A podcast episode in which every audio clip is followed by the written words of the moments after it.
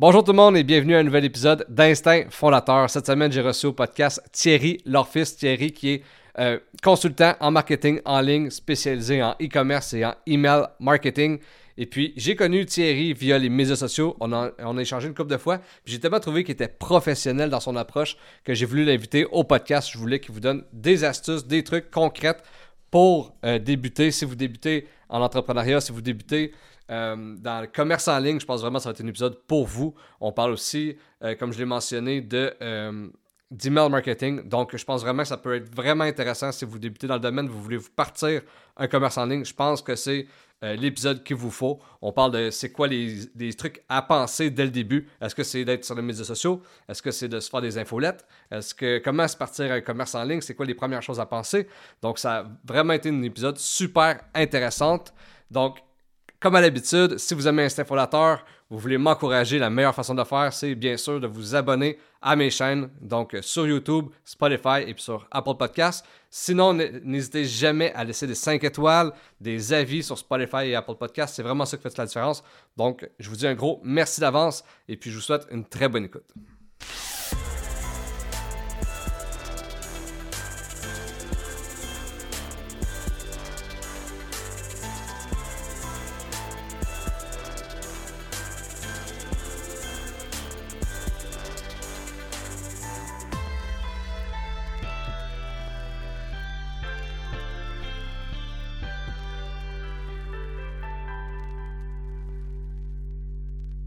Fait qu'un gros merci Thierry d'avoir accepté de passer à mon podcast.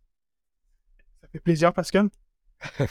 Puis euh, à chaque début de podcast, je demande toujours à mon invité ce qu'est un peu son parcours. Puis là, toi, tu es consultant euh, en marketing, surtout spécialisé en e-commerce. J'aimerais savoir c'est quoi qui t'a vraiment attiré vers le marketing, le e-commerce. C'est une passion que tu as eue depuis toujours? Ça ressemble à quoi? Je te dirais, ça a commencé à l'université. Donc, moi, pour mettre en contexte, j'ai fait mon bac BA en marketing. J'ai terminé mon DESS commerce électronique. Là, je suis en train de compléter euh, ma maîtrise aussi en commerce électronique. Donc, ça a commencé pas mal dans les années universitaires. Donc, avec quelques amis, j'avais essayé d'entreprendre. On a des entreprises qui n'ont pas vraiment fonctionné, mais euh, ça m'a quand même donné un petit, un petit, aperçu du monde du marketing. Et là, petit à petit, euh, j'ai fait l'association marketing aussi à l'université. Donc là, déjà, ça m'a donné la chance de gérer une page Facebook, lancer une première publicité avec moi un micro-budget, mais quand même, euh, c'est un petit aperçu. Donc, c'est vraiment comme ça que là, j'ai le pied dans le monde du marketing. Et, alors, et après, ben là, ça a commencé euh, sur le marché du travail et tout. Très cool, très cool. Puis euh, là, sur le marché du travail, on, se parlait off-cam tantôt. Tu disais que ça fonctionnait super bien ces temps-ci, les appels rentrent. Puis tu me disais que ça avait beaucoup, c'était beaucoup en lien avec LinkedIn que tu postes à chaque jour. Donc, tu fais beaucoup de création de contenu. Puis c'était, c'était parmi mes questions de savoir, est-ce que pour le commerce en ligne, la création de contenu, c'est véritablement euh, une bonne stratégie. 100%. Parce que ça, c'est un truc que je parlais avec euh, un de mes clients hier. C'est-à-dire que, tu sais, oui, la publicité, pendant la publicité Facebook, parce que souvent, ou même la publicité en général, euh, je trouve qu'il y a beaucoup de marketeurs, marketeuses qui vont vous dire que, ah oui, OK, il faut mettre de l'argent en publicité, puis là, ça va générer un retour sur investissement. Aujourd'hui, en 2023, plus que jamais, pour aller chercher un vrai retour sur investissement, tout le travail doit se faire à l'extérieur des moteurs publicitaires. Donc, oui, par la création de contenu, par justement l'expérience qu'on crée aussi avec nos clients.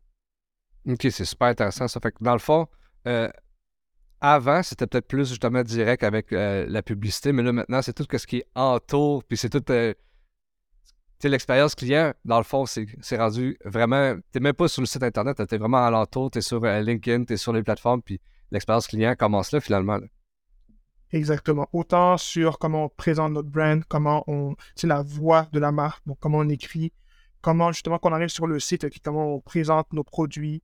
L'expérience aussi, ça passe par les courriels de relance, des choses comme ça. Donc, tous ces petits détails-là, ça fait en sorte que là, on peut aller chercher un meilleur retour sur investissement. C'est sûr que si on a une marque très forte, on peut plus facilement là, dire chercher des ventes euh, et tout parce que justement, les gens sont ils nous connaissent déjà. Mais pour ceux qui commencent aujourd'hui, c'est important de penser à tout l'univers autour avant justement d'amener les gens dans la maison ou au ventre. Donc, si je comprends bien, quelqu'un qui débute en affaires, puis il se demande, parce que souvent c'est la question que je me, fais poser, c'est euh, combien d'argent je devrais mettre sur mes Facebook ads? Puis là, tu regardes la compagnie, puis elle vient de commencer ou ça fait un an. Est-ce qu'elle devrait au lieu de penser au Facebook Ads, puis aux ads en général, juste se bâtir une communauté, puis vraiment euh, créer du contenu, ce serait quoi la, première stratégie à avoir? Je te dirais, c'est en gros, ça dépend des objectifs et ça dépend des ressources de la personne. Parce que c'est sûr que quelqu'un qui a des très faibles ressources, tu peux commencer par investir un peu, mais c'est aussi important que tu puisses aussi créer ton propre contenu.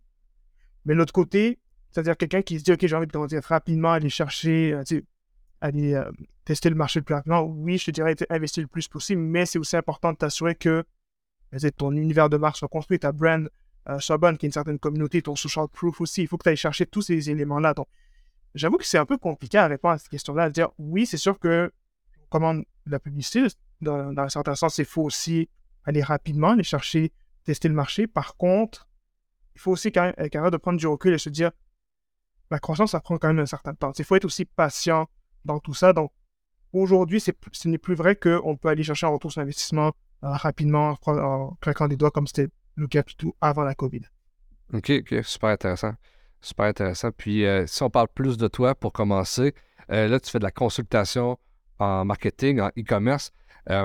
c'est quoi concrètement ce que tu fais? Dans le sens que si j'engage, je t'engage, c'est quoi que tu fais puis quoi tu fais pas? Parce que le marketing, c'est super large, puis des fois, le monde, ils, ne savent même pas. C'est OK, ben, j'engage un consultant parce que je veux qu'il me fasse un site, puis finalement, c'est pas lui qui me fait mon site, ou sinon, j'engage, puis je pensais que c'était pour le, je sais pas, les médias sociaux, puis c'est pas ça. Donc, concrètement, c'est quoi que tu fais?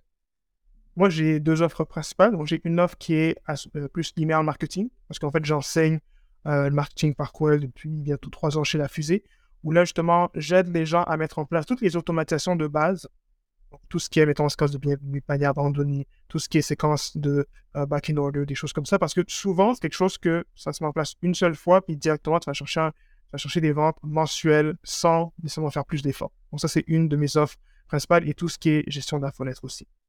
Donc, ça, c'est une offre vu que bon, je fais du email marketing, c'est quelque chose que j'enseigne. Et là, mon offre, ma grande offre, c'est une offre plus qui est stratégie. Donc, quand je parle de stratégie, c'est plus, je vais analyser tout ton univers de marque. Donc, on parle autant de tout ce qui est référencement naturel, tout ce qui est ton site, tes réseaux sociaux, et vraiment se dire qu'à partir de là, comment on peut justement aligner tout ça? Donc, quelles sont les prochaines étapes pour toi pour aller chercher tes objectifs?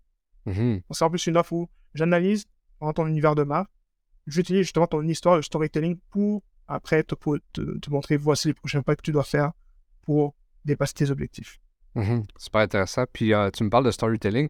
Euh, et où la place justement du storytelling en, en affaires et dans l'e-commerce? Parce que on s'entend, pour certaines personnes, le, storytelling, ben c'est, on voit ça dans, dans les films, mais la réalité, c'est que dans la vie de tous les jours, dans la vente, c'est beaucoup, le monde s'attache à l'émotion, s'attache à l'histoire.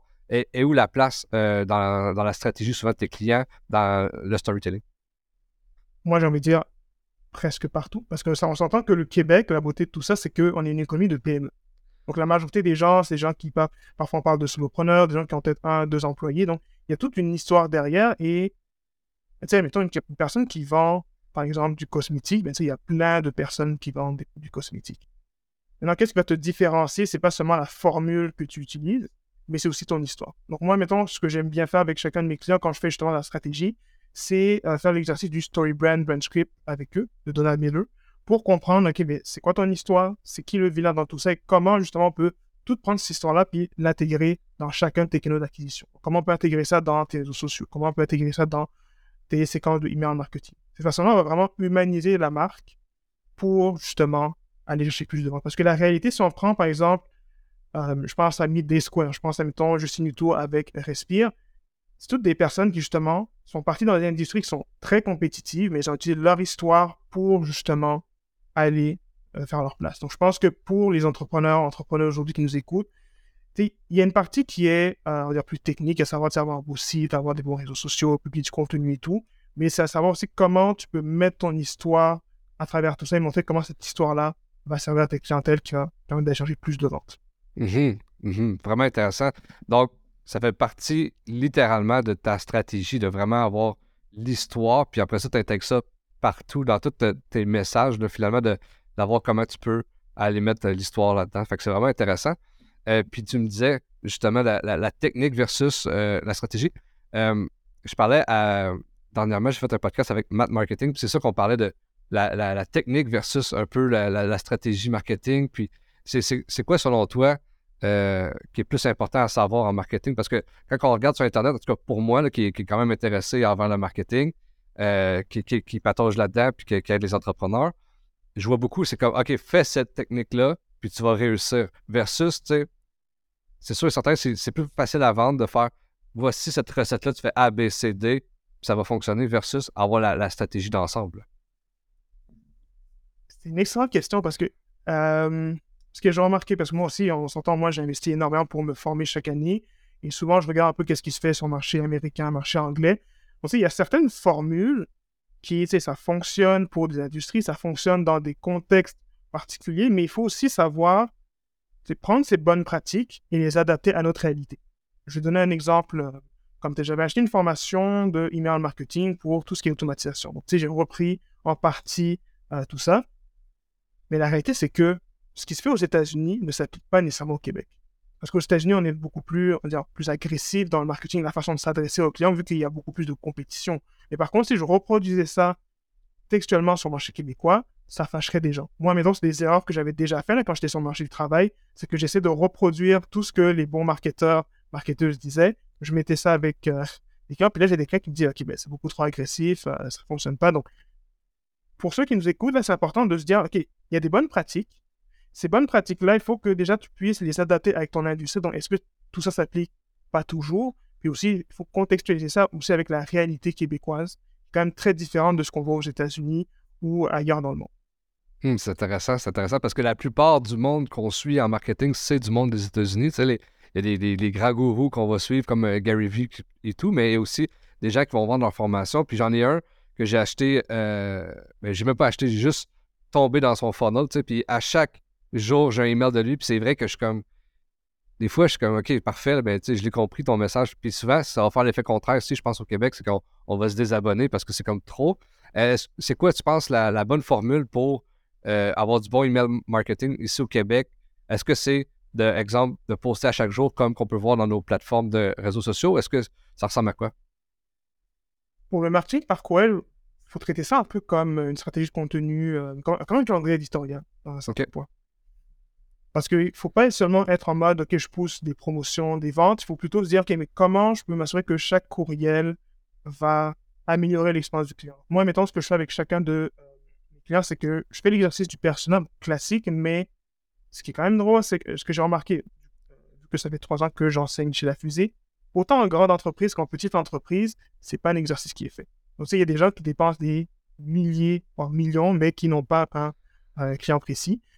Ensuite, je fais ce qu'on appelle le customer journey. Donc, moi, j'ai un grand tableau là, que je fais. Donc, on passe peut-être 2 à 4 heures avec le client pour vraiment mapper tous les différents points de contact. Ça fait en sorte que moi, j'ai une, compréhension exacte de OK, mais c'est quand que ton client va recevoir euh, le produit, c'est quand qu'il va tester le produit? Et tout ça. Donc, à partir de là, je peux savoir OK, mais c'est quand que je peux envoyer le bon message au bon moment et à la bonne personne. Ah, c'est super intéressant ça. Puis, J'imagine que quand tu parles de ça avec un entrepreneur, c'est pas tous les entrepreneurs qui connaissent leurs points de contact et tout. Exemple que je parlerais de ça à mon père qui est sur le terrain, euh, souvent il ne sait même pas. Euh, euh, est-ce que tu. Des fois, c'est toi qui leur apprends, ça ressemble à quoi par rapport à ça ou souvent tes clients le savent déjà? Les clients n'ont jamais vraiment pris le temps de le faire. Donc, c'est plus que je leur pose des questions. Sais, dans certains cas, il peut y avoir des hypothèses aussi. Donc, c'est sûr qu'en email marketing, puis je dirais que ça s'adapte aussi avec tous les autres canaux d'acquisition il y a toujours une partie un peu PCA, puis il faut adapter ça aussi avec le temps. Donc, dans le premier temps, tu sais, on fait le parcours d'achat. Ça se peut que, je sais pas, deux, trois mois plus tard, on se dit, OK, ben, plutôt que d'envoyer le message de, où on demande un avis dix jours plus tard, on va l'envoyer cinq jours plus tôt. parfois, ça arrive qu'il y a des clients qui on va ajuster pour justement que ce soit plus précis. Mais déjà, juste de faire un premier pas, ça donne une meilleure mmh. vue ça. Mais surtout, ce que j'ai remarqué quand je le fais avec les entreprises, c'est que c'est là, elle, remarque qu'il y a plein d'opportunités d'avoir des, des points de vente, des points de contact pour justement parfois obséder, proposer des produits supplémentaires ou juste améliorer l'expérience client en général.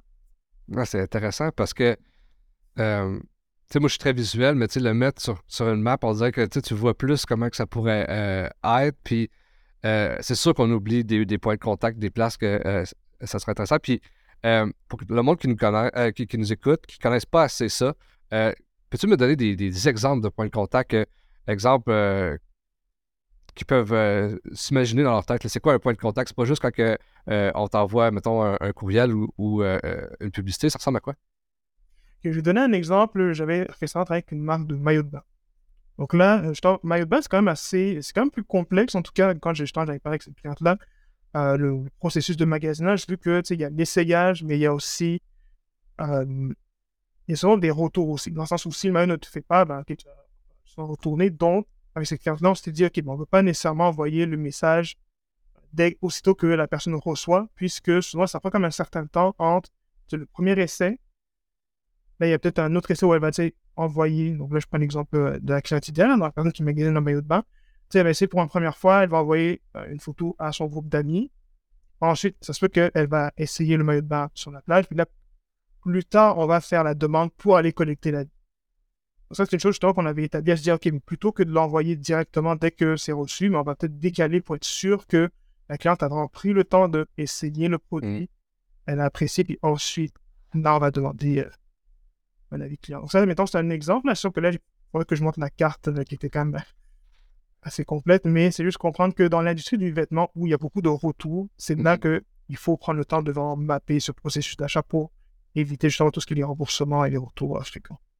Ah, c'est cool ça. Puis, tu sais, chaque industrie, c'est tellement différent. Tu sais, je parlais euh, avec euh, un entrepreneur cette semaine, puis euh, lui, il vend des autos, mais tu sais, un, client qui va acheter un auto, il va l'acheter, exemple, une, fois aux cinq ans, tu sais, habituellement, ou, ou, minimum, ou maximum. mais tu sais, un maillot, c'est quelque chose que tu peux faire tous les jours, t'acheter ça. Fait que c'est tellement différent d'une industrie à l'autre, puis savoir justement comment mapper ça, puis faire, ben, pour tel type d'entreprise, puis selon la stratégie. C'est vraiment intéressant. Puis qu'est-ce que tu m'expliques? C'est que, mettons, avec la personne avec le maillot, c'est que c'est pour réduire le nombre de retours, finalement. Exactement, parce que dans l'industrie du vêtement, ça, c'est une problématique. Souvent, si les gens vont acheter un vêtement, puis ils vont dire que ça ne me fait pas, là, ils vont retourner. Et gérer ces retours-là, ça prend du temps. Tu en inventaire, que la personne sait replie les vêtements, euh, tout ça. Donc, ça, c'est justement se dire comment on peut s'assurer que dans l'expérience client, on peut limiter ça? Donc, par exemple, dans la séquence de remerciement, souvent, euh, on met un lien qui mène vers la FAQ.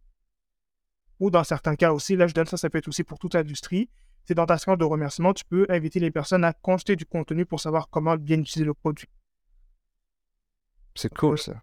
Même une chose, tiens, j'ai un exemple, pour ceux qui créent du contenu sur les réseaux sociaux, donc une façon justement de mélanger euh, plusieurs canaux d'acquisition.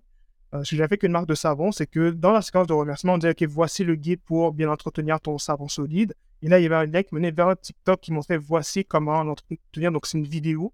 En fait, c'est justement une porte d'entrée pour que la personne puisse venir consommer le contenu sur les réseaux sociaux, puis éventuellement, ben, lui, la fidéliser.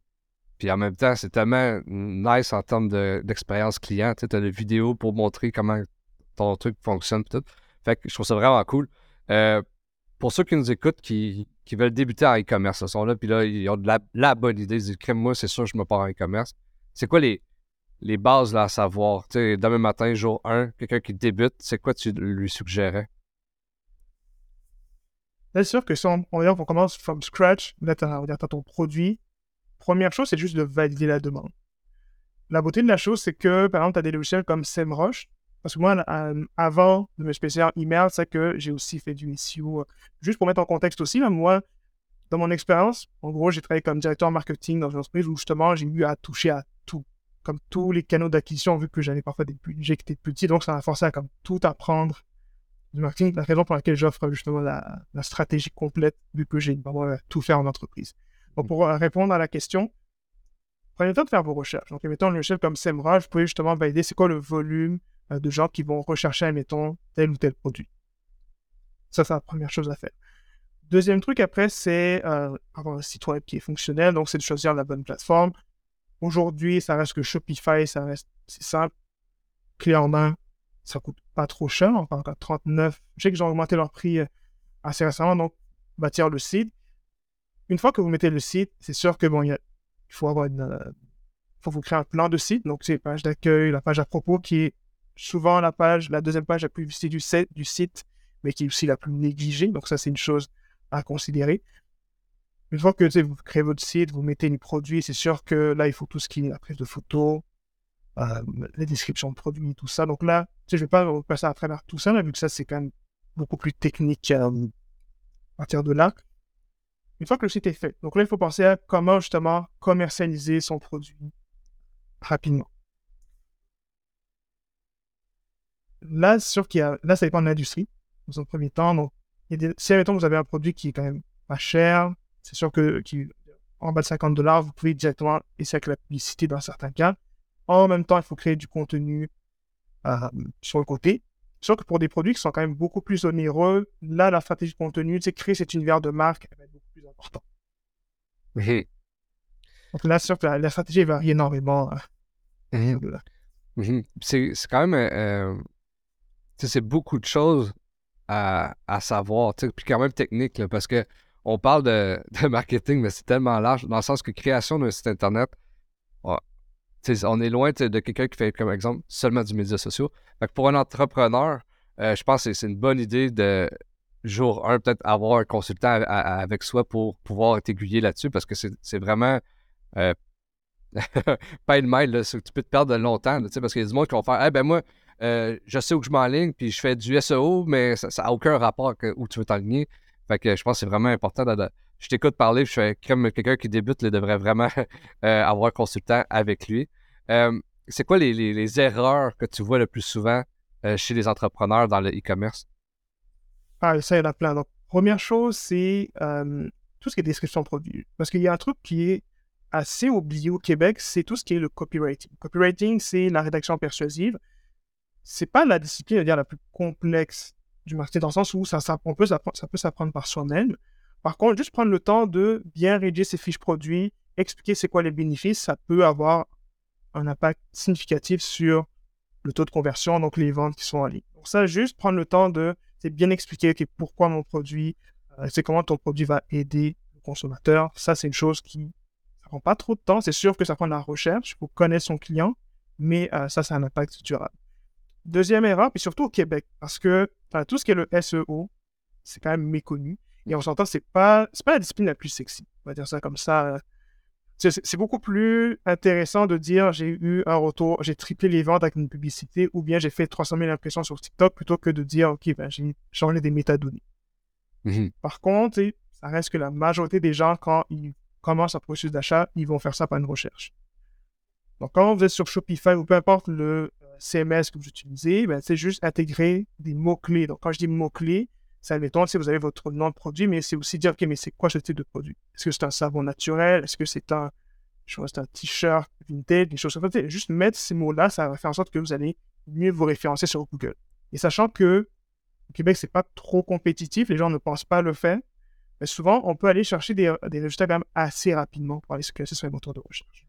Ah, c'est intéressant parce que quand on parle de SEO, pour moi, qui est dans le marketing, je suis en train de finir ma maîtrise en, marketing numérique, c'est quand même un peu, pas du chinois dans le sens, là, mais euh, on entend parler, c'est OK, il faut que tu fasses du SEO, tu fasses du SEO, puis après ça, tu, tu, regardes des, experts, puis ils disent, c'est beaucoup plus compliqué que tu penses, mais à la fin de la journée, c'est si compliqué que ça, faire du SEO, ou c'est vraiment juste de décrire euh, tes produits, ou il y a d'autres choses qu'on peut faire pour améliorer le SEO, euh, ou c'est seulement justement des mots-clés? C'est sûr que je vais dire, je réponds à la question même pour l'ensemble du marketing. La plupart des choses en marketing, ça prend quand même assez rapidement. Ça, j'ai vu mon expérience, assez rapidement. Tu sais, la base de la base, c'est pas si complexe que ça. Tu sais, mettons, il y a beaucoup de, de, trucs. Là, mettons, tu mets un 20 heures, tu t'assois environ. Mmh. Tu mets quelques temps, tu l'apprends. Tu auras déjà quand même, tu vas être quand même assez performant. Et surtout que, vu que le marketing change constamment, ben, l'année un ou deux ans après, ben, tu dois comme réapprendre ça. je donne un exemple. La publicité Facebook, j'avais appris ça en 2018. C'est complètement différent d'aujourd'hui. Donc aujourd'hui, je suis en train de réapprendre tout ça presque from scratch. Donc ça, c'est pour, la première question. Pour la partie SEO, il y a une partie qui est quand même assez simple. Maintenant, il y a aussi une partie qui est beaucoup plus technique, complexe, où là, par exemple, si je travaille avec des gros sites, des sites qui ont des grandes entreprises, Là, ça peut devenir assez complexe, assez technique. là, il faut avoir, par exemple, des euh, backgrounds en programmation, des choses comme ça. pour mmh. quelqu'un qui commence, toi, tu commences avec un nouveau site Shopify, tu n'as pas à penser à tout ça nécessairement. C'est mmh. quand même quelques éléments importants, mais toute la partie ultra technique du SEO, tu n'auras pas tout le temps à faire. Même, si je prends le email marketing, c'est la base de mettre en place des automatisations, des infolettes, ça reste assez simple. Oui, il y a une partie qui est plus technique, admettons, quand je travaille avec une entreprise qui est quand même plus grande, qui a déjà une grande base de données, là, il y a comme tous ces petits éléments qu'il faut penser. Mais pour la personne qui commence euh, son entreprise, tu n'as pas à penser à ça. Tu, tu fais juste le faire, Mhm. tester ton marché. En gros, là, tu veux juste valider tes hypothèses. Donc, le marketing numérique, il y a une bonne partie que tu peux apprendre par toi-même en quelques heures, mais après, tu vas t'améliorer au fur et à mesure que tu vas euh, comprendre ton marché. Ouais, c'est intéressant parce que c'est- comme dans, dans tout, finalement, tu apprends à marcher avant d'a- d'apprendre à courir. Puis dans ça, c'est vraiment ça, c'est que tu vas apprendre la base. Puis ensuite de ça, tu vas voir qu'est-ce qui fonctionne, puis tu vas peut-être te, te peaufiner là-dedans, puis tu vas, pouvoir t'améliorer. C'est vraiment cool. Puis euh, je, serais curieux de savoir euh, si tu as des. Quand on parlait de grosses entreprises, est-ce que tu as travaillé avec des entreprises qui ont du physique, mais des- ils ont des magasins physiques, mais aussi euh, font du email marketing? Puis je serais curieux de savoir c'est quoi les défis par rapport à ça, de jongler avec les deux? Ouais, absolument. Je vais donner mon exemple quand j'étais sur le marché du travail. Donc, pour mettre en contexte, je travaillais dans une entreprise qui s'appelle le groupe Bellon Prestige, où là, justement, j'avais quatre entreprises à gérer. Donc, en avait une qui s'appelait Le Balconnier, où auparavant, ils avaient pignon sur rue et il y avait un commerçant. Donc, quand mais le, le grand défi qu'on avait, c'était de se dire, mais comment tu peux traquer euh, les ventes que tu fais par rapport à ce que tu fais en ligne versus le physique? Et là, juste pour mettre en contexte, c'est un magasin qui vend du mobilier extérieur. Donc, tu sais, avant la COVID, une bonne partie des ventes se faisaient en magasin. Donc, tu sais, j'envoyais des infolettes. Je voyais pas tant de ventes que ça. Par contre, il y a parfois des clients qui rentraient dans la boutique et disaient Ah, tu sais, j'ai reçu votre infolette, j'aimais bien les trucs que euh, vous avez envoyés. Donc, déjà savoir ok, mais comment je peux traquer chacun des trucs. Aujourd'hui, puis ça, il faut aussi garder en tête, on est dans un monde où il y a de moins en moins de données. C'est beaucoup plus difficile, je de euh, tout traquer. Donc, on n'a pas le, le tracking parfait n'existe pas. Avant, c'était plus simple, mais aujourd'hui, c'est beaucoup plus difficile. Donc, il faut quand même accepter que, que ce soit du TikTok, que ce soit du email marketing SO, il y a une partie que vous ne pourrez pas mesurer. Mhm. Ouais, c'est intéressant. C'est intéressant. Ben, c'est ça, c'est parce qu'avant, tu fais beaucoup plus tracker parce que nos données étaient partout, mais là maintenant, tu peux comme demander à ton cellulaire, puis je pense que c'est devenu des règlements qu'on peut, qu'on, peut le droit de tracker autant. Euh, fait que ça a vraiment changé un peu le monde du marketing parce qu'avant, c'était peut-être un peu plus facile de, de- tracker les gens. Euh, j'ai une question qui m'est revenue. Tantôt, on parlait de, euh, des compétences, puis que euh, y a des affaires plus techniques sont plus difficiles à apprendre. Euh, je, serais, curieux de savoir ton avis par rapport à tu quand on- tu m'expliquais, ah, en 2018, je m'avais formé euh, pour les Facebook Ads, puis aujourd'hui, il faut quasiment que j'apprenne tout from scratch. Et où la nécessité, pas la nécessité, mais tu sais, quelqu'un qui dit, OK, parfait, je me spécialise en Facebook Ads, puis je me donne, je sais pas moi, toute une année pour vraiment être un spécialiste, puis là, finalement, ça change d'une année à l'autre. Euh, je trouve que c'est beaucoup d'in- d'investissement de temps pour quelque chose qui peut changer vite. Fait qu'est-ce qu'un bon marketeur devrait plutôt apprendre toute la base de tout et comme être plus général qu'être spécialiste en quelque chose? Ou tu penses que c'est quand même une bonne chose d'être spécialiste en quelque chose, même si ça change quand même euh, relativement euh, rapidement? Ça, c'est une question. Je t'avoue que je suis mitigé parce que là, tu as l'IA aussi qui vient, euh, qui vient jouer euh, là-dedans. Ça, c'est une Ouais. chose que là, il y a quelques années, euh, on dit souvent être spécialiste, c'est ce qui est le plus important. Et je pense que les spécialistes ont encore leur place, surtout que il y a quand même certaines problématiques que, si je parle en SEO, je pense que l'humeur a toujours sa place. Mettons tout ce qui est le plus technique, il y aura toujours besoin d'un être humain pour venir justement gérer certaines erreurs. Ou admettons en création de contenu, sais, oui, on va dire ChatGPT peut euh, créer plus rapidement le contenu. Moi, admettons, j'utilise même parfois pour créer des infolettres euh, ou même parfois des publicités. Par contre, tout ce qui est avoir une voix, qui, la voix, le brand voice, donc être aligné avec la voix de la marque, ça encore, ça prend un être humain derrière. Pour répondre à la question, je pense que la spécial... se spécialiser va toujours être pertinent. Par contre, il va falloir vraiment être excellent sans se spécialiser. Donc, c'est pas seulement de euh, se dire, OK, je connais tous les aspects, mettons, de Facebook Ads ou du email marketing, mais c'est aussi de savoir, OK, mais c'est c'est quoi, qu'est-ce qui fait, c'est quoi les meilleures pratiques de média buyer pour justement baisser le coût d'acquisition ou des choses comme ça. Mais il faut aussi être capable d'avoir une vue 360. Donc, c'est capable aussi de comprendre l'univers. Donc, moi, de mon côté, c'est que j'ai choisi d'être plus généraliste parce que, bon, dans mon travail précédemment, ben, j'étais généraliste, donc j'ai vraiment eu à toucher à tout. Moi, je suis plus ce qu'on appelle plutôt un T-shape, dans le sens où ma spécialité, ma spécialité c'est vrai que c'est le marketing, vu que c'est quelque chose que j'enseigne, mais par contre, par mes expériences passées, puis avec ce que je fais avec mes clients, je suis quand même autant capable d'aller jouer dans du Facebook Ads, jouer dans Google Ads et mettre en place tout ça. Par contre, moi, mon, but, c'est qu'éventuellement, c'est que je n'ai plus à tout faire par moi-même. Éventuellement, je vais commencer à déléguer euh, certaines parties. Mhm. Exact, exact. je pense que c'est la meilleure méthode. Euh, mais c'est ça, des fois, que personnellement, j'avais comme un peu de, de restriction parce que je me disais, crème, je vais investir du temps, mais ça change tellement souvent que je suis comme crème. mais, mais c'est un peu ça. Moi aussi, je me considère plus comme généraliste. Euh, parce que ben, puis aussi, en, termes d'intérêt, parce que, quand on aime le marketing, moi, ce que j'aime tout, je suis pas. J'ai jamais été très. Euh, euh, aimé une affaire, tu sais, j'aime beaucoup de choses, fait que je pense que c'est intéressant, mais ça a peut-être un enjeu pour moi de faire. Euh, je trouvais ça plus difficile de vendre un, service quand tu es plus généraliste que quand tu es technique dans une chose. Je trouvais ça plus simple, fait que des fois, c'était comme un enjeu pour moi. Mais, mais clairement, je pense qu'il faut aussi que tu avec qu'est-ce que tu aimes. Exactement. Puis c'est que si je prends un pas de recul sur ça, tout dépend aussi de avec quel type de client que tu veux travailler. C'est, mettons, quelqu'un qui se spécialise en publicité Facebook. C'est si je veux travailler avec des petites entreprises qui démarrent, tu n'as pas besoin d'être un grand spécialiste. Parce que, tu sais, partir de publicité Facebook, bien le faire, c'est pas compliqué. Par contre, si j'ai une entreprise, une grande entreprise qui vient me voir, qui me dit, regarde, je dépense des milliers de dollars par jour, est-ce que tu peux me montrer comment faire baisser mon coût d'acquisition? Clairement, aujourd'hui, je peux comprendre ce qui se fait, je peux donner des conseils, tu sais, je comprends ce qui se passe, mais par contre, je sais qu'il y a des gens qui connaissent bien mieux les meilleures pratiques de media buying où là, je peux dire, OK, pour vrai, je ne serais pas la meilleure personne pour te conseiller là-dessus. Donc, si, admettons, quelqu'un qui veut se spécialiser et qui veut toucher, qui veut jouer avec des plus grandes entreprises, effectivement, être spécialisé va être meilleur. Par contre, là, tout dépend aussi de l'industrie dans laquelle tu veux, euh, laquelle tu veux jouer.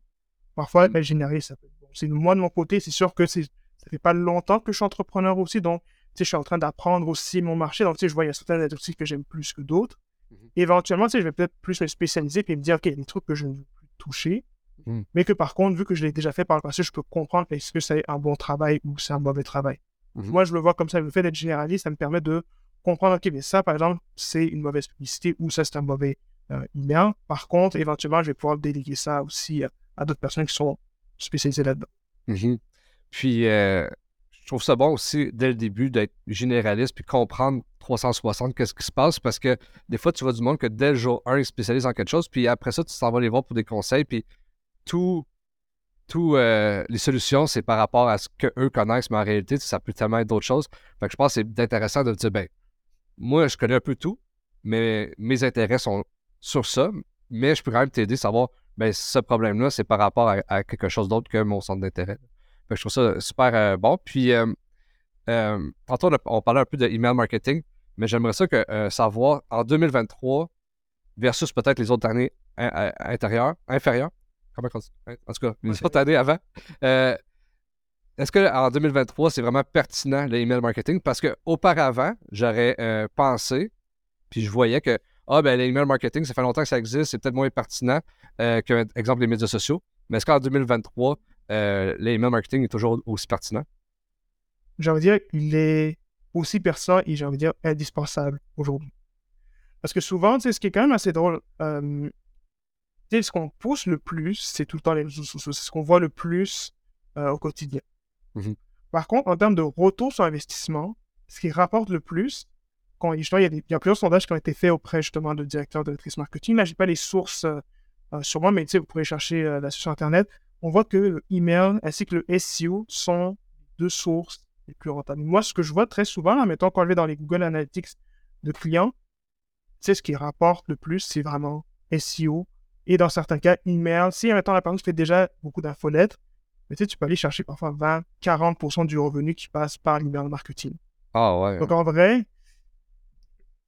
je sais que c'est parce que souvent, moi, je vais prendre un exemple. Comme moi, je terminais l'université en 2018, moi, je voulais vraiment faire des médias sociaux parce que c'est ce qu'on nous montrait tout le temps, la publicité. Puis moi aussi, j'ai appliqué dans les agences et tout. Bon, le fait que justement, j'ai été refusé en agence et que là, j'ai eu à toucher aux autres aspects du marketing, ça m'a permis de voir que les réseaux sociaux, c'est important pour se faire connaître, pour justement crédibiliser sa marque. Par contre, ce qui va te rapporter le plus d'argent, souvent, c'est la partie, on un peu moins sexy, qui est justement le marketing par courriel qui va te permettre de fidéliser puis avoir un lien concret de pouvoir vraiment parler avec ces personnes-là, vu que tout le monde regarde ces courriels tous les jours. Il y a des, il y a euh, des statistiques là-dessus. Là, je pense que c'est entre 90 à 95% et plus là, qui vont regarder chaque jour leur courriel. Donc, si tu n'es pas là, tu laisses l'argent sur la table. Ah, c'est intéressant parce que que tu parles à n'importe qui, sais, autant la. Ben, j'allais dire peut-être pas la grand-mère seule de 75 ans, mais exemple, à, mon père qui a 60 ans, que à moi qui a 30 ans, qu'à un, une fille ou un gars de 20 ans vont regarder ses courriels. Par contre, est-ce que la personne de 60 ans est réellement sur TikTok? Parfois oui, parfois non. Est-ce que la personne de 60 ans est réellement sur Instagram? Parfois oui, parfois non. Est-ce que le jeune de 20 ans est sur Facebook? Parfois oui, parfois non. Mais les, tous ces gens-là regardent leur courriel. Fait que tu as beaucoup plus de chances d'aller les toucher. Ça, c'est vraiment intéressant. Puis, euh, je serais curieux de savoir comment faire du bon email marketing. Dans le sens que, euh, c'est quoi l'accroche que tu peux faire pour que le monde. Parce qu'on s'entend, oui, euh, parfait, tu sais, je regarde mes, courriels à chaque jour, mais j'ouvre pas tous mes courriels. Il y a beaucoup de spam que je dois déliter sans les regarder. comment faire. Non, non, toi, tu, tu, cliques sur mon courriel ça va fonctionner. Ce serait quoi, mettons, l'accroche? Là, je vais aller avec euh, l'approche e-commerce. Après, je vais donner aussi pour service. Moi, je suis plus e-commerce, mais ça a donné parfois que j'ai travaillé, avec des gens en service. Donc, ce que je vous donnais, ça peut aussi s'appliquer. C'est le classique, on va dire, le classique lead magnet en email marketing, ça fonctionne assez bien. Bien sûr, il faut bien le faire, et ça, c'est important. Euh, j'ai un exemple. Il y avait certaines boutiques en ligne, parfois, on va donner un coupon rabais de 10% sur le premier achat. Donc, ça, ça reste une bonne façon, justement, de mettre le pied dans la porte pour que la personne donne son courriel. L'erreur maintenant que les gens vont faire, c'est juste se dire je donne le coupon rabais, je fais les communications. Hmm. Alors que au contraire, moi, ce que j'aime bien faire avec mes clients, c'est de dire ok, mais ton ligne magnet, que ce soit un coupon rabais, un e-book, peu importe. Après, il faut que tu expliques ton histoire de marque. Qu'est-ce qui rend ton produit unique, tout ça. Donc, c'est, admettons, moi, au lieu de faire un courriel, je le fais en 3 à 5 courriels. Vraiment à raconter l'histoire et là, vraiment, tu plonges la personne dans l'univers de marque. Ça, c'est une première chose. Puis, euh, excuse-moi de t'interrompre, mais quand tu dis 3-5 courriels, c'est comment tu l'envoies dans le sens que tu n'envoies pas les 5 courriels la même journée en même temps? C'est quoi, les, étapes par rapport à ça? Moi, généralement, je vais les espacer. Après, là, ça dépend bien sûr du parcours d'achat. Donc, moi, j'espace parfois de 3 à 4 jours, mais encore là, ça dépend du, produit qui est vendu. Premier courriel, c'est le lead magnet. Donc, admettons, tu reçois ton coupon rabais, tu reçois ton e-book, une série vidéo, peu importe. Le deuxième, c'est que là, je présente l'histoire de la marque. C'est un peu comme un résumé de la page pourquoi dire, OK, voici pourquoi je me, suis lancé en affaires, voici comment mon produit va t'aider. Troisième courriel, c'est là que je vais présenter les bénéfices du produit et dans certains cas, les valeurs de l'entreprise. De cette façon-là, là, on peut vraiment créer un lien qui est plus émotionnel. Quatrième courriel, c'est là que je mets tous les avis d'anciens clients. Donc là, la personne n'a pas encore acheté, mais elle dit, regarde, voici ce que les gens disent de moi. Donc, si tu n'es pas convaincu, clique ici. Et cinquième courriel, ça vise juste à ce que les gens puissent venir suivre sur les réseaux sociaux. Comme ça, là, on peut aller chercher plus d'abonnés sur ces autres euh, canaux d'acquisition. Puis, est-ce que tu envoies ces courriels-là dans le sens que tu m'envoies un courriel, je clique dessus, je le lis, parfait. Tu m'en envoies un autre, je le lis pas. Est-ce que tu m'envoies le troisième quand même? Dans ce cas-ci, moi, oui, je l'envoie quand même. Après, là, c'est. Habituellement, peu importe que la personne ouvre les autres courriels ou non, tu sais, la, série va quand même. Euh, les messages vont être envoyés. Donc c'est sûr qu'à un certain point, c'est pas tout le monde qui va tout lire. On pourrait faire des relances, mais je trouve que c'est un peu agressif. Tu vois, mettons, là, pour, là je reviens aussi sur un point qui avait été mentionné plus tôt, à savoir c'est les bonnes pratiques. Je sais que dans le marché américain, ils vont vous dire, OK, ben, si la personne n'a pas ouvert euh, tel courriel, vous pouvez relancer, c'est envoyer un bump pour augmenter le taux d'ouverture. Je le fais pas vraiment parce que sur le marché québécois, je pense que ça passerait pas super bien. Mhm, Puis, il reste qu'en faisant ça, tu, tu tries quand même les clients chauds, parce que quelqu'un qui va toutes les ouvrir, ne veut pas, c'est qui est vraiment intéressé envers la marque. Là. Exact. Super intéressant. Puis y a-t-il d'autres choses qu'on devrait savoir sur une bonne pratique d'email marketing? Dans le sens que là, euh, on a envoyé, mettons, nos cinq courriels, la personne connaît euh, la marque, est intéressée, mais d'elle-même, elle ne fait pas d'autres choses. Comment on peut l'inciter à, à, faire des achats? Comment on peut l'inciter à qu'elle vienne voir notre site Internet? Donc, moi, de mon côté, là, je vais parler d'automatisation. J'ai quatre types de séquences d'abandon. Donc, là, je vais les expliquer. J'ai le Abandon Site Flow. Donc, Abandon Site, c'est les personnes qui ont juste visité ton site, mais qui n'ont pas consulté les pages produits. Donc, émettant un logiciel comme Clavio, on peut vraiment ultra segmenter. Donc, une personne arrive sur la page d'accueil, puis là, elle quitte. Mettons, je suis en train d'envoyer à côté ou euh, euh tu étais distrait. tu t'en vas. Donc, une heure plus tard, là, je peux renvoyer un message et dire Hey, regarde, tu semblais, tu sais, tu regardais le site, mais regardé les produits, voici les catégories qui peuvent t'inspirer. Là, tu prends quelques produits qui, euh, qui seraient pertinents. Donc, avec Clavio, je peux aussi présenter justement les meilleurs produits, les produits qui sont le plus ou des produits qui ont été regardés auparavant. Mhm. C'est cool ça parce que souvent, puis surtout qu'en 2023, on fait nos achats sur notre cellulaire. Puis là, comme moi, j'ai trois enfants, je scroll sur mon cellulaire. Ah, ça, ça m'intéresse, mais là, ah, ma, fille, elle a faim, je m'en vais faire de la bouffe. Là, je touche plus à mon cellulaire. Puis là, oups, je regarde mes courriels. Ah oui, c'est vrai, j'avais regardé ça. Peut-être quelque chose que j'aurais été voir peut-être un concurrent ou j'aurais même pas acheté. Puis finalement, tu viens de me rappeler de faire Ah oui, c'est vrai, je voulais acheter ça. Fait que ça, c'est, c'est, super intéressant. Euh, puis c'est quoi. Euh, là, là, maintenant que, que, que tu as fait ça, euh, mais là, on parle de site Internet dans le sens du clavio, c'est quand même un peu poussé. Quelqu'un qui démarre en affaires, est-ce qu'il y a des, sites Internet pour démarrer l'email marketing euh, plus facile peut-être pour commencer? Comme euh, le MailChimp, par exemple, est-ce que c'est vraiment une bonne plateforme ou, quelqu'un qui, connaît ça fait Ah, ben c'est peut-être pas la meilleure place pour commencer? C'est quoi les meilleures plateformes pour commencer l'email marketing? Puis, mon autre question, c'est, ça, on parle de euh, quelqu'un qui est sur ton site, tu le renvoies, nanana. Mais est-ce que c'est la même formule pour des infolettes? Pour répondre à la première question sur est-ce que, admettons, MailChimp est un bon logiciel? Moi, en ce moment, j'en sais encore sur MailChimp, donc ça, c'est une solution qui est bonne. C'est un, peu comme un couteau suisse. C'est un généraliste, MailChimp, si je peux euh, prendre ça ici. Donc, quand tu commences, on va dire from scratch, MailChimp, oui, ça reste une bonne solution. Par contre, au moment où tu commences à avoir plus de trafic, donc tu commences à avoir des ventes régulièrement, il y a plein d'options, plein d'automatisation que MailChimp ne peut pas faire par défaut. Que là, je comme, ok, ça, MailChimp c'est bon, mais par contre, si tu veux aller vers une solution qui va être beaucoup plus poussée pour e-commerce, c'est là que je vais plus proposer view. Ok. Après, je sais qu'il y a aussi des solutions comme MailerLite, OmniSend aussi, euh, qui sont bonnes. Les choses qu'il faut regarder pour euh, une personne qui commence, c'est à se dire, est-ce que ça respecte ton budget? Est-ce que ça, s'intègre bien avec ton site? Est-ce que ça permet de faire toutes les automatisations possibles et surtout la personnalisation? Donc ça, c'est vraiment les quatre euh, grandes choses à regarder quand justement tu regardes le chef de email marketing, peu importe euh, l'industrie. Mmh mmh puis, euh, puis là, c'est ça. Puis là, si maintenant moi, je veux juste faire de l'infolette. En ce moment, j'ai pas de stratégie d'aller répondre aux gens quand ils, font un achat. J'ai pas encore ça, mais je veux juste un peu comme la création de contenu sur le web, je veux juste envoyer des, de l'infolette une fois par semaine. c'est quoi que je devrais faire? Là-dessus, je vais répondre en deux points. Faire juste de l'infolette, mhm. parce qu'on s'entend que faire l'infolette, c'est comme la création de contenu. Ça prend du temps, des choses comme ça. Donc, c'est sûr que quand tu gères une entreprise, tu as tellement de chapeaux à porter. Moi, ce que j'aime faire avec mes clients, c'est d'abord aussi l'automatisation. Parce que l'automatisation, ça va faire en sorte que là, tu vas aller chercher des ventes régulièrement sans avoir levé le petit doigt et surtout, le fait que, mettons, dans tes séquences d'abandon que je parlais un peu précédemment, le fait que parfois tu as posé des questions à dire, OK, mais qu'est-ce qui fait en sorte que tu n'as pas acheté? Ben, Ça permet d'aller chercher plein d'insights sur ton client pour intégrer ça dans tes pages produits, des choses comme ça. Mhm. moi, ce que une personne qui dit, OK, j'ai juste envie, envie, de faire une infolette, mhm. avant de le faire, mets en place tes automatisations, donc tes séquences bienvenue, tes séquences d'abandon, tes séquences euh, de back in order, tout ça. Prends le temps de le faire, ou bien tu peux travailler avec quelqu'un pour euh, pour ça parce que tu vas sauver des milliers de dollars Parfois, tu peux échanger du 10 à 1%. Maintenant, pour répondre à la deuxième partie de la question, donc on parle d'infolette, moi, je le vois un peu comme une stratégie. J'aime un peu la limite avec une stratégie SEO. Dans le sens où moi, quand je fais une stratégie d'infolette, c'est que je vais vraiment faire une recherche, une recherche de mots-clés. On va voir c'est quoi toutes les questions que les personnes se posent avant, pendant et après l'achat.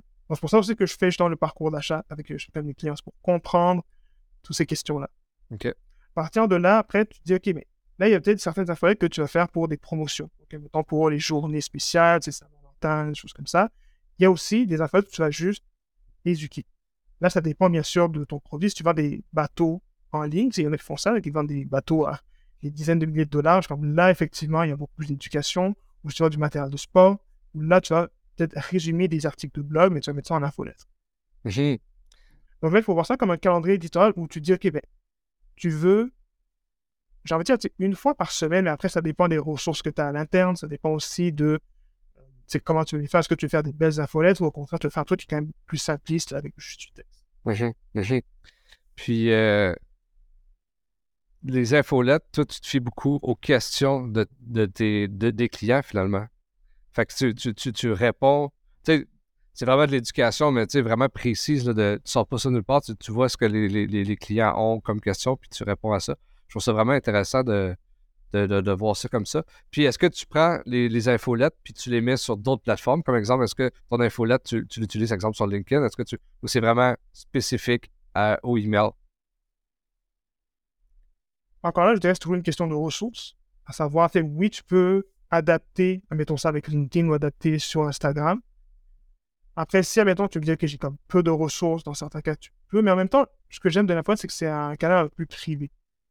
Mm Donc, je ne recommanderais pas 100% de juste comme copier-coller ce que tu as mis dans ton affaire, puis mettre ça, mettons, sur euh, Instagram ou mettre ça sur LinkedIn, vu que les gens qui t'ont lu par courriel, ils vont se dire, OK, ben, c'est un message que tu m'aurais pour moi et tout, et là, je le vois copier-coller sur, sur LinkedIn. Donc, c'est pas un truc que je conseille, mais après, c'est sûr que si tu es tout seul à créer ton contenu, à un moment donné, si tu veux comme distribuer ton contenu partout, mhm.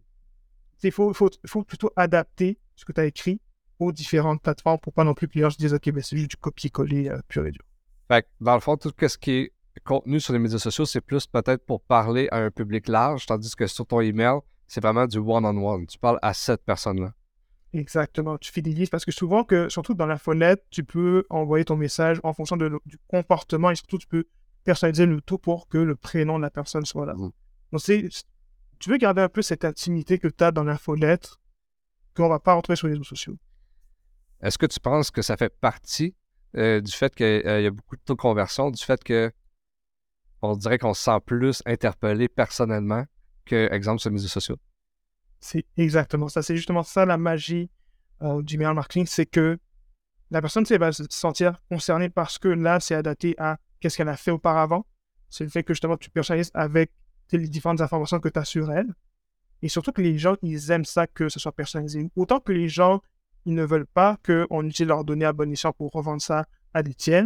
Mais quand vient le temps de magasiner en ligne ou qu'on magasine pour des services, la personnalisation, ça mène loin. Oui, oui. Puis, c'est quoi, tu penses, ce serait les qualités d'un bon entrepreneur si il veut débuter un e-commerce en ligne? Euh, tu sais, moi, j'aime beaucoup dire, c'est de se mettre de l'avant. Je pense que c'est vraiment le, visage de la compagnie, ça devrait être l'entrepreneur. J'aimerais ça savoir un peu, toi, c'est quoi ta vision? Là-dessus, moi aussi, c'est vrai que tu m'en parles parce que hier, je parlais avec un entrepreneur, je crois qu'il a lancé sa compagnie il y a quelques années, il a un super produit. Mais dit, il faut que tu te mettes de l'avant. Faut, parce que surtout que es pour. Si tu n'as pas un, gros budget publicitaire, il faut justement que c'est toi qui dois parler. Ça, c'est la meilleure façon justement de pouvoir aller chercher la visibilité sans, sans nécessairement avoir une grande enveloppe publicitaire. Donc, ça, c'est le premier point. Donc, là-dessus, je te rejoins 100%. Une autre compétence que je dirais, c'est plus le copywriting. Parce que le copywriting, je trouve, c'est la compétence qui s'applique à tout, presque tous les aspects du marketing autant, admettons, pour une page de vente, autant pour rédiger ton contenu sur les réseaux sociaux. Donc, si, admettons, tu sais bien écrire pour vendre, tu peux appliquer ça un peu partout. C'est sûr que les règles en rédaction et ne sont pas les mêmes qu'en rédaction pour les réseaux sociaux ou bien une page de vente, mais tu sais faire ça, tu sauver quand même pas mal d'argent. Et surtout que là, il y a l'intelligence artificielle qui permet de.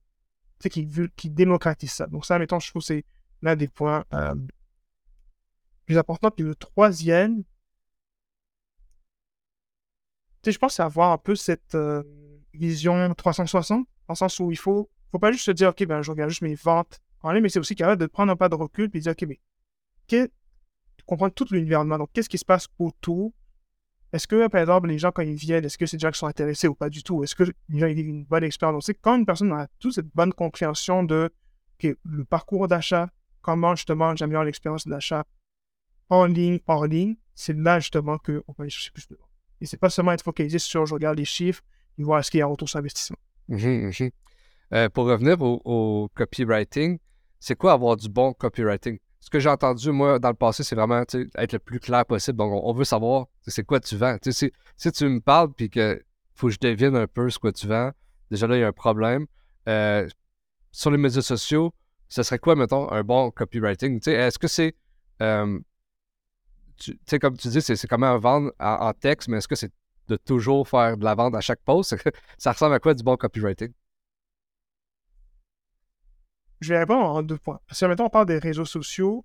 En tout cas, ce que j'ai remarqué là, parce que je me suis un peu formé sur tout ce qui était YouTube, un peu sur TikTok, donc c'est rédiger pour TikTok ne se fait pas de la même façon que sur YouTube.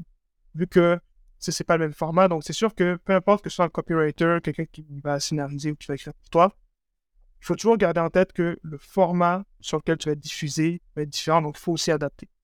Donc un bon copywriter, je pense, c'est la personne qui est capable de comprendre la réalité de ton euh, client cible, qui est capable aussi de montrer clairement c'est quoi ta proposition de valeur, mais aussi de comprendre c'est quoi les objections de tes clients. Maintenant, c'est sûr que pour évaluer un copywriter, c'est un peu plus complexe. Parce qu'on s'entend que ce qu'il y a une... on peut écrire pour que ce soit intéressant, ça sonne bien à l'oreille, mais quelque chose qui sonne bien à l'oreille ne va pas nécessairement vendre. Et surtout que quand tu crées du contenu sur les réseaux sociaux, tu ne fais pas juste dire que voici mon offre de service euh, tout le temps. Donc, quand on fait de la création de contenu, c'est autant je dis que copywriting, c'est pas. Il y a une partie du copywriting où tu veux être purement dans la vente, mais il y a aussi une partie où tu es plus dans l'éducation, tu veux divertir. Donc, il faut faire un peu la balance euh, tout ça dans une stratégie de contenu. Et par contre, si j'arrive sur ton site, ben, il faut que la personne comprenne que clairement, j'ai toutes les informations pour sortir ma carte de crédit. Puis toi, personnellement, qui est euh, plus sur LinkedIn depuis un certain temps, je serais curieux de savoir, parce que quand même une plateforme que je connais peu, mais que tout le monde me dit, tout le monde me dit, faut que tu sois là-dessus, c'est ce qui fonctionne le plus quand tu es entrepreneur. Euh, c'est quoi les, les, les, les, trucs, selon toi, un peu plus euh, la culture de LinkedIn? Parce que chaque plateforme a une certaine culture, puis tu nous as parlé, on parle pas à quelqu'un sur YouTube comme qu'on parle à quelqu'un sur TikTok, comme qu'on parle à quelqu'un sur Instagram. Euh, j'ai comme l'impression que quelqu'un qui fait du email marketing, qui fait des infolettes, a plus de facilité sur LinkedIn parce que c'est beaucoup, je trouve, de l'écriture.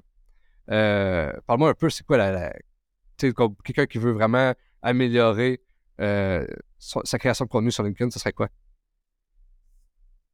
Pour moi, c'est de tester le plus possible parce que moi, j'ai commencé, tu sais, pour mettre en contexte, j'ai commencé en 2019, officiellement.